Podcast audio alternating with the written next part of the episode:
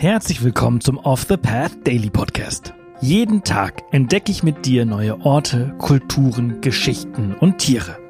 In den letzten sechs Monaten haben wir gemeinsam Unglaubliches gelernt. Und jetzt haben wir es sogar geschafft, für den Deutschen Podcastpreis nominiert zu werden. Wahnsinn, oder? Wenn dir der Podcast und unsere Arbeit gefällt, würden wir uns freuen, wenn du auf www.offthepath.com slash dpp gehst und für unseren Podcast abstimmst. Danke und viel Spaß mit dieser Folge. Werbung. Neue Wege gehen. Das müssen wir auch, um unsere Erde lebenswert zu erhalten. Denn der Klimawandel bedroht das Leben von Menschen, Tieren und Pflanzen. Besonders viel CO2 sparst du mit dem Wechsel zu echter Ökoenergie von Polarstern. Denn als Social Business und zertifiziertes Mitglied der Gemeinwohlökonomie steht der Ökoenergieversorger gleichzeitig für einen nachhaltigen Wandel der Wirtschaft. Und das kannst du ganz einfach unterstützen.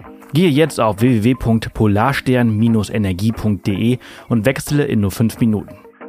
Und mit dem Code OTP20 erhältst du 20 Euro Rabatt auf deine nächste Jahresrechnung. Werbung Ende. Heute möchten wir dir eine faszinierende Insel im Pazifik vorstellen, von der du vielleicht noch nie gehört hast.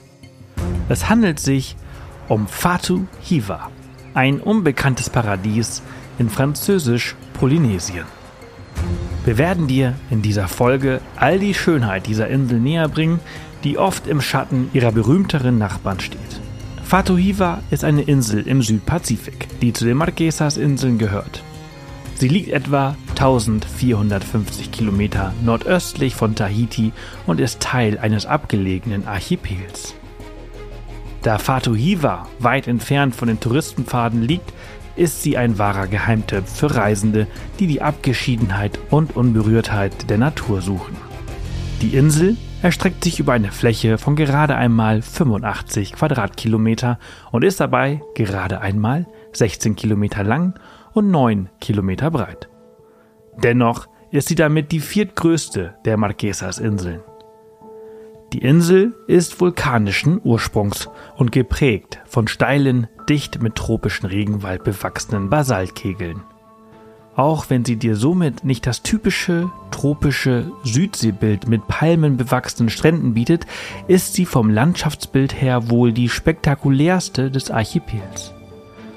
Der höchste Berg, der Toa Oahu, ragt stolze 1125 Meter in die Höhe und bietet einen atemberaubenden Ausblick auf die umliegenden Gewässer.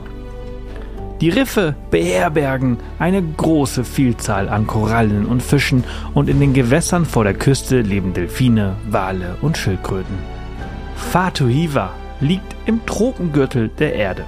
Das Klima variiert hier von feucht-heiß in den Küstenbereichen bis zu feucht-kühl in den Bergregionen mit häufigen und ergiebigen Regenfällen. Die Tagestemperaturen fallen dabei im Küstenbereich selten unter 25 Grad. Fatuhiva war die erste Insel der Marquesas, auf die ein Europäer, Alvaro Mendana de Neida, am 21. Juli 1595 landete und sie Santa Magdalena nannte.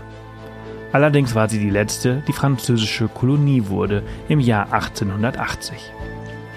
Über die Kultur von Fatuhiva vor der europäischen Einflussnahme ist relativ wenig bekannt. Es wird jedoch vermutet, dass hier früher neun Stämme die Täler bewohnten. Besonders an Fatuhiva ist, dass hier die Toten gelegentlich mumifiziert und oft in den Wohnhäusern begraben wurden. Dies gibt es auf keiner der anderen Marquesas-Inseln. Im 19. Jahrhundert war die Insel ein bevorzugter Erholungsort für Walfangschiffe, die oft Monate oder Jahre lang im Pazifik unterwegs waren. Einer der Besucher übertrug jedoch die Tuberkulose. Gegen diese hatten die Ureinwohner auf ihrer abgeschiedenen Insel bis dato keine Resistenz entwickeln können. Man vermutet, dass die Bevölkerung infolgedessen von einst mehreren tausend auf nur noch 300 Menschen sank. Heute beträgt die Bevölkerungszahl etwa 600. Gesprochen wird Französisch und die Insel ist sogar der EU angegliedert, da sie politisch zum französischen Überseeland Französisch-Polynesiens gehört. Hier im französischen Überseegebiet findest du übrigens auch den klügsten Vogel der Welt, die neukaledonische Krähe. Zu diesem bemerkenswerten Tier haben wir eine eigene Folge gemacht, die wir dir gerne in den Shownotes verlinken. Da die Insel unbekannter ist als ihre berühmten Schwestern und auch schwerer zugänglich, verirren sich nur wenige Touristen auf die Insel. Auch die Infrastruktur mit befestigten Straßen oder gar Hotels oder Restaurants fehlt hier. Der Verkauf von Monoiöl, Schnitzereien und bemalten Tapa-Rindenbaststoffen an die seltenen Kreuzfahrttouristen und Weltumsegler bringt den Insulanern jedoch etwas Geld. Ansonsten leben sie überwiegend von der Bedarfswirtschaft, also der Selbstversorgung. Die Insulaner freuen sich über jeden Touristen, der sich in ihr verstecktes Fleckchen Erde verirrt. Solltest du einmal die Möglichkeit haben, diese unbekannte Insel zu erkunden, wirst du von den Insulanern Einblicke in das traditionelle Inselleben erhalten und sehen können, wie Menschen mit und von der Natur leben. Du wirst die traditionelle Tapa-Herstellung erleben können, eine kunstvolle und zeitaufwendige Arbeit, die von den Einheimischen liebevoll gepflegt wird.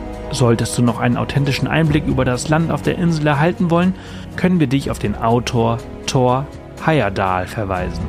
Dieser lebte 1937 für acht Monate auf der Insel und hat seine selbstgewählte Robinsonade in einem Buch festgehalten. Robinsonade ist übrigens ein literarisches Genre, das Geschichten beschreibt, in denen einzelne Personen auf einer einsamen Insel oder einem abgelegenen Ort ums Überleben kämpfen. Zu dieser Zeit gab es dort übrigens noch einen alten Mann namens Tei Tetua, der nach eigener Aussage Sohn eines der letzten echten Kannibalen war. Wir verlinken dir das Buch ebenfalls in den Show Notes. Das war's für diese Folge unseres Reisepodcasts. Ich hoffe, du hattest genauso viel Freude, wie ich es hatte, sie mit dir zu teilen. Wenn sie dir gefallen hat, freuen wir uns immer über Kommentare auf Spotify und über eine positive Bewertung auf der Plattform deines Vertrauens. Morgen geht's hier spannend weiter, also vergiss nicht, den Podcast zu abonnieren. Bis morgen!